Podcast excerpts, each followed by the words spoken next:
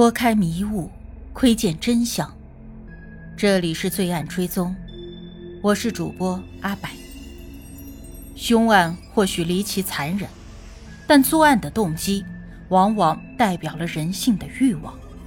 追踪真实罪恶，重返凶案现场。让我们开始今天的案件吧。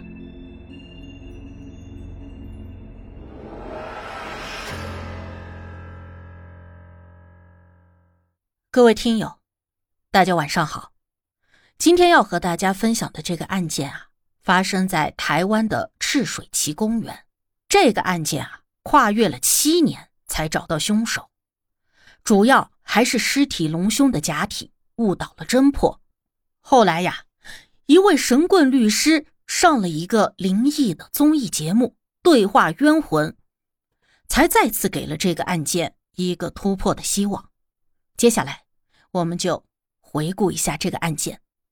在二零零二年的八月二十五日一早，云林市民张秋满独自驾车前往彰化县的田中镇，打算呀利用周末和朋友一同在赤水崎森林公园登山践行。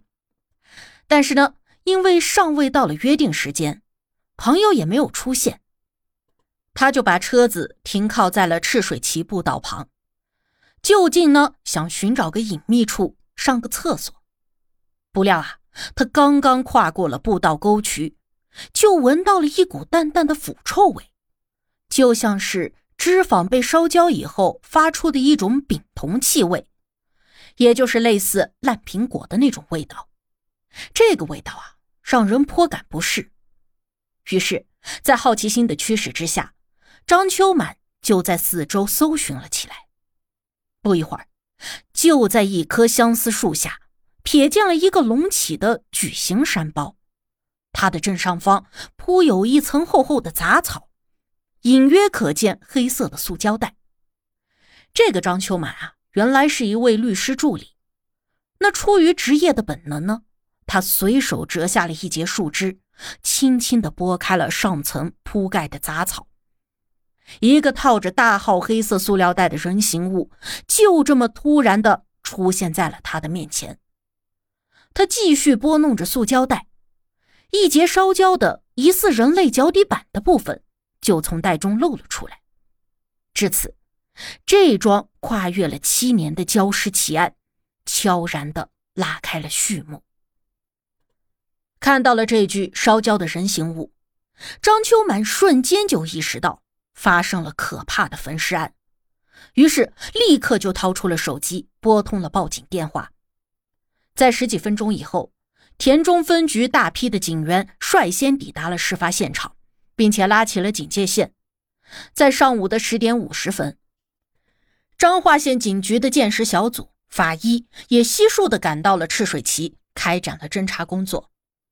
法医把尸体带回了警局，进行解剖和毒理化验。鉴识科的人员在弃尸地附近展开了地毯式的搜寻。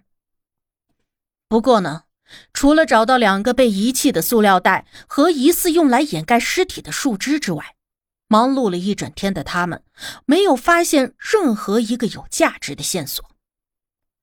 在二零零二年的八月二十九日，彰化县法医和医学鉴定中心的报告陆续出炉，这名死者是一个女性。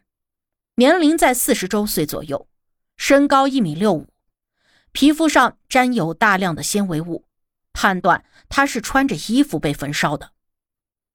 死亡时间大约是二十天前的八月一日到八月五日之间，颈部有一道粗壮的勒痕，而且大腿内侧裂开，脂肪被烧出油脂之后呈恐怖的蜡化现象。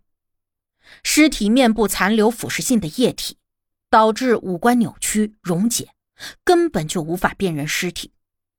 女尸的双手食指也被重点的焚烧腐蚀过，也无法提取到指纹。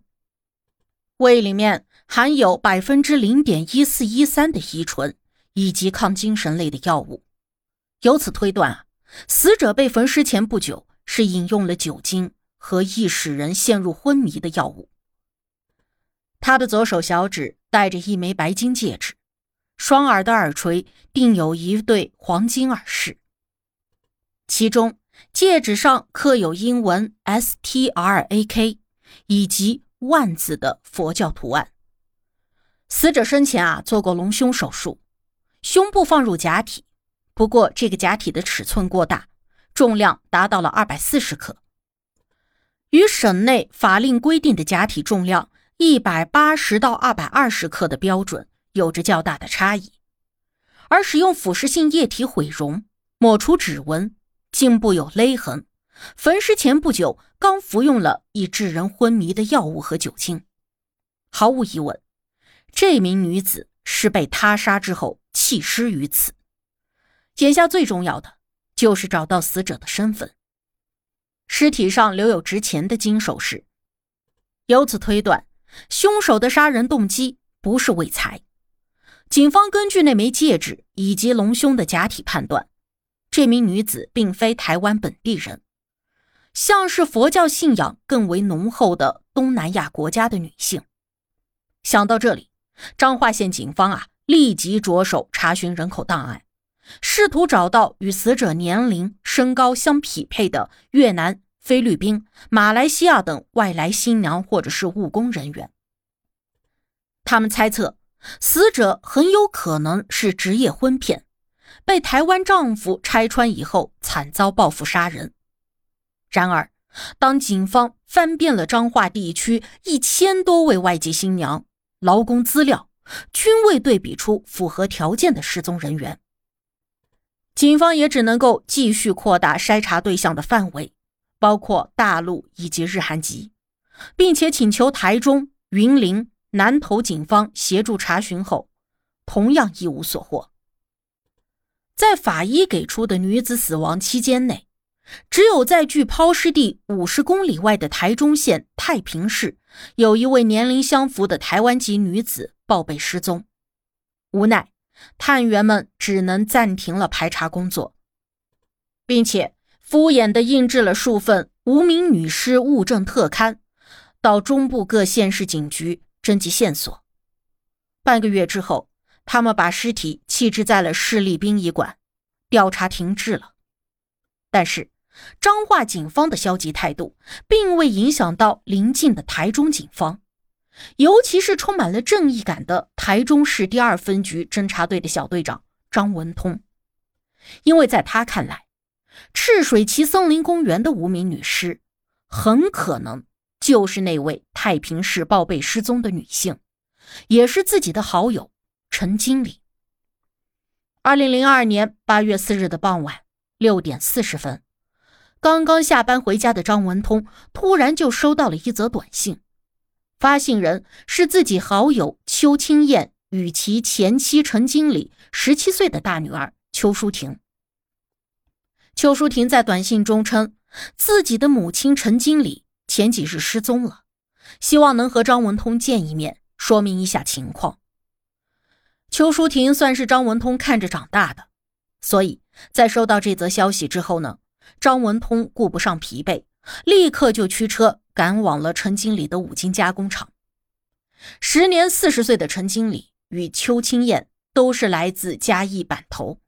二十年前，两个人不约而同从老家来到台中，在某钣金工厂打工，成了工友。因为都是嘉义老乡，并且同龄，这对年轻人很快就互生好感，并且确定了恋爱关系。交往一年之后，两人就步入了婚姻殿堂，先后生下了邱淑婷、邱伟珍、邱微博三姐弟。有了孩子之后呢，夫妻俩的责任就变得更重了。为了给三姐弟创造更好的条件，陈经理说动了丈夫一起辞职，自己来当老板。于是，就在邱淑婷刚懂事之际，两个人就拿出了所有的积蓄。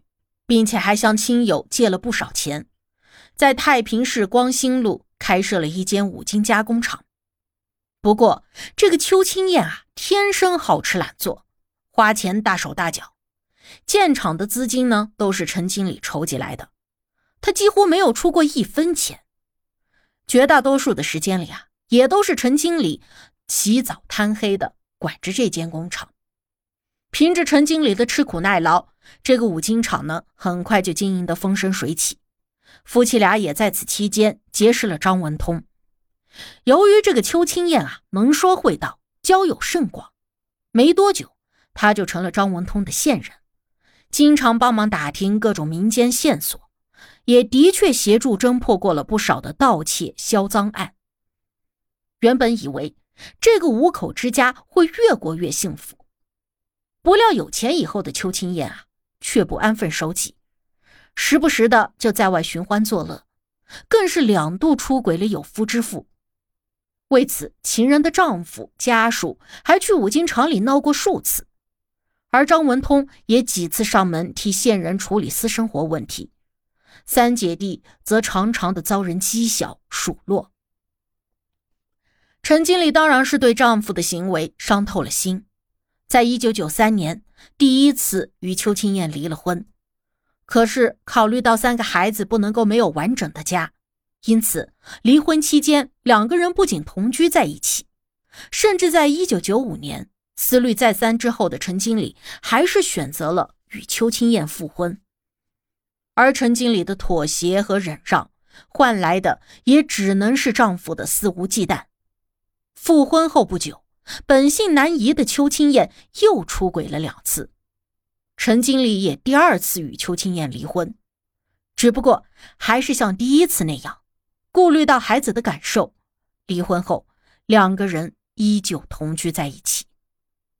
幸亏呀，这两位情妇的伴侣很快就发现了这个丑事，不到两个月呢，就带着妻子和女友搬离了台中，于是。邱清燕的这第三、第四次出轨也就没有掀起太大的波澜。一九九七年的年底，夫妻俩第二次复婚了。经历了两离两复的这对夫妻，感情是否就从此稳定了呢？他们之间又会发生怎样的情感纠葛？他们的婚姻又会走向怎样的一个状态？别走开，下集。更精彩。八世间奇案，看人间百态，品百味人生。喜欢的朋友可以订阅专辑，关注我，定期更新真实案件。你都看过或者听过哪些离奇的案件？欢迎留言讨论。我是阿柏，我们下期见。